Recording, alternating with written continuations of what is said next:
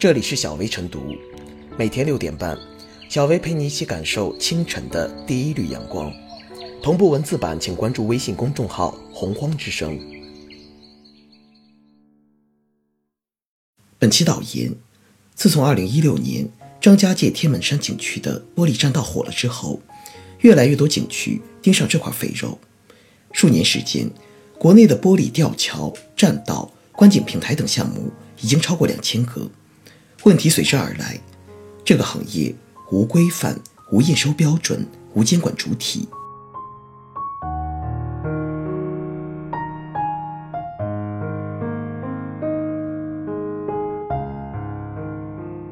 全是三无产品，玻璃栈道何时才能不吓人？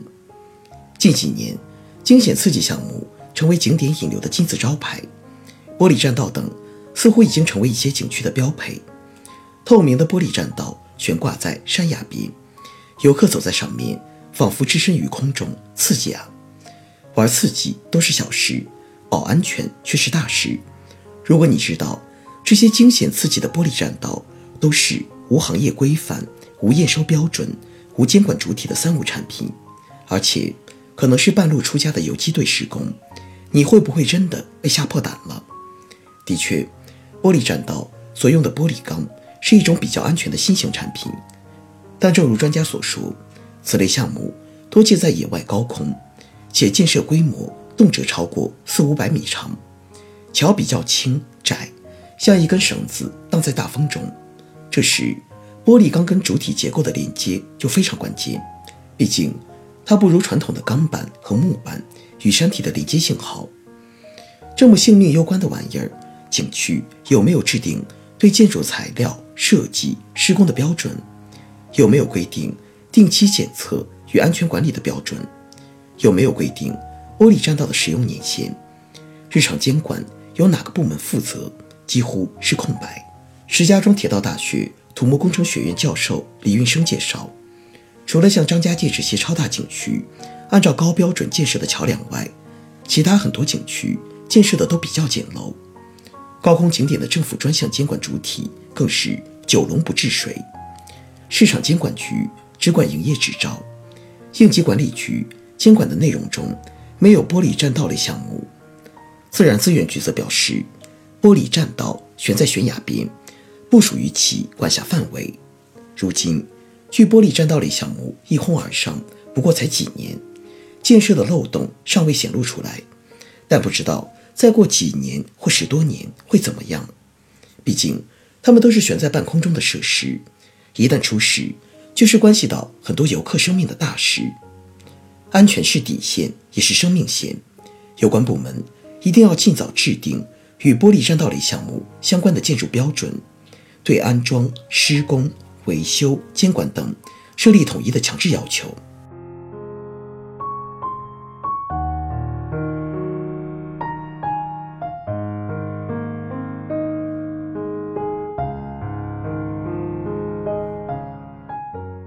玻璃栈道建设大跃进，该刹车了。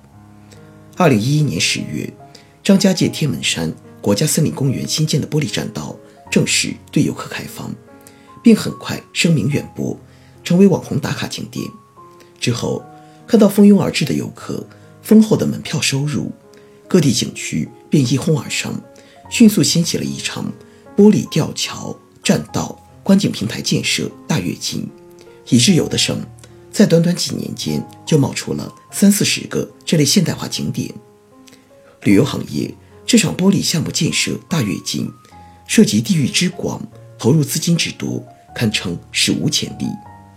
据观察，其启动推进逻辑主要有二：一者，不少景区急功近利，疏于管理，文化元素几近流失，现存景点乏善可陈，已令游客大失所望。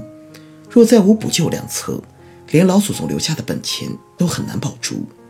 二者，很多中小规模景区都由民营公司开发，玻璃项目施工门槛低，投资回本快，更无资质考量一说。于是，大到五 A 级景区，小到一般的生态公园，摇钱树有如雨后春笋，举目可见。一时之间，玻璃项目成了旅游景区的标配，更高、更透、更吓人，在这场大跃进中被喊得山响。在千亿元级的市场里，则晃动着各色利益拼抢者匆忙的身影。在抖音上，用“玻璃桥”作为关键词搜索视频，播放量达到1.2亿次，足见景区玻璃项目曾经引发的狂欢到了何等程度。吊诡的是，在这场轰轰烈烈的大跃进中，长期不见监管部门发声，整个行业处于野蛮生长状态。直到最近几年事故频发，网红桥变成送命桥，相关方面这才如梦初醒，开始要求规范施工、强化管理。有的地方干脆全面叫停，且整改四无限期。反思玻璃项目建设大跃进，教训是深刻的。首先，由于监管方面互相不搭界，玻璃项目成为监管真空地带，陷入了无行业规范、无验收标准、无监管主体的三无境地，为日后的运营埋下了诸多安全隐患。其次，一些地方官员 GDP 依赖症尚未治愈，至今依旧对来钱快、显政绩的项目情有独钟，待到玻璃项目闹出人命。面对接踵而至的舆论压力，这才赶忙表示高度重视。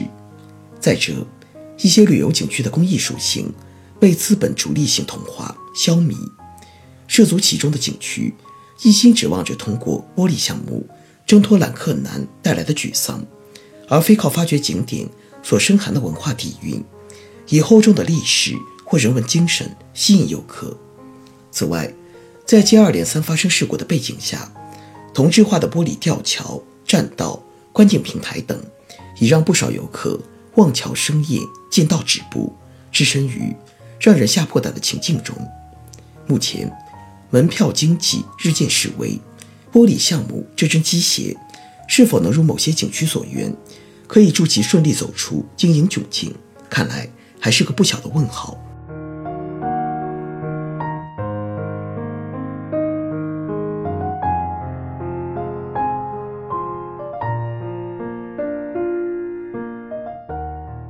最后是小贝复言，近年来，玻璃栈道这类项目在国内不少景区一窝蜂上马，却整体处于三无状态，不断出现大小事故，既说明许多经营者只见其利，无视其险，又折射出监管的滞后和空白。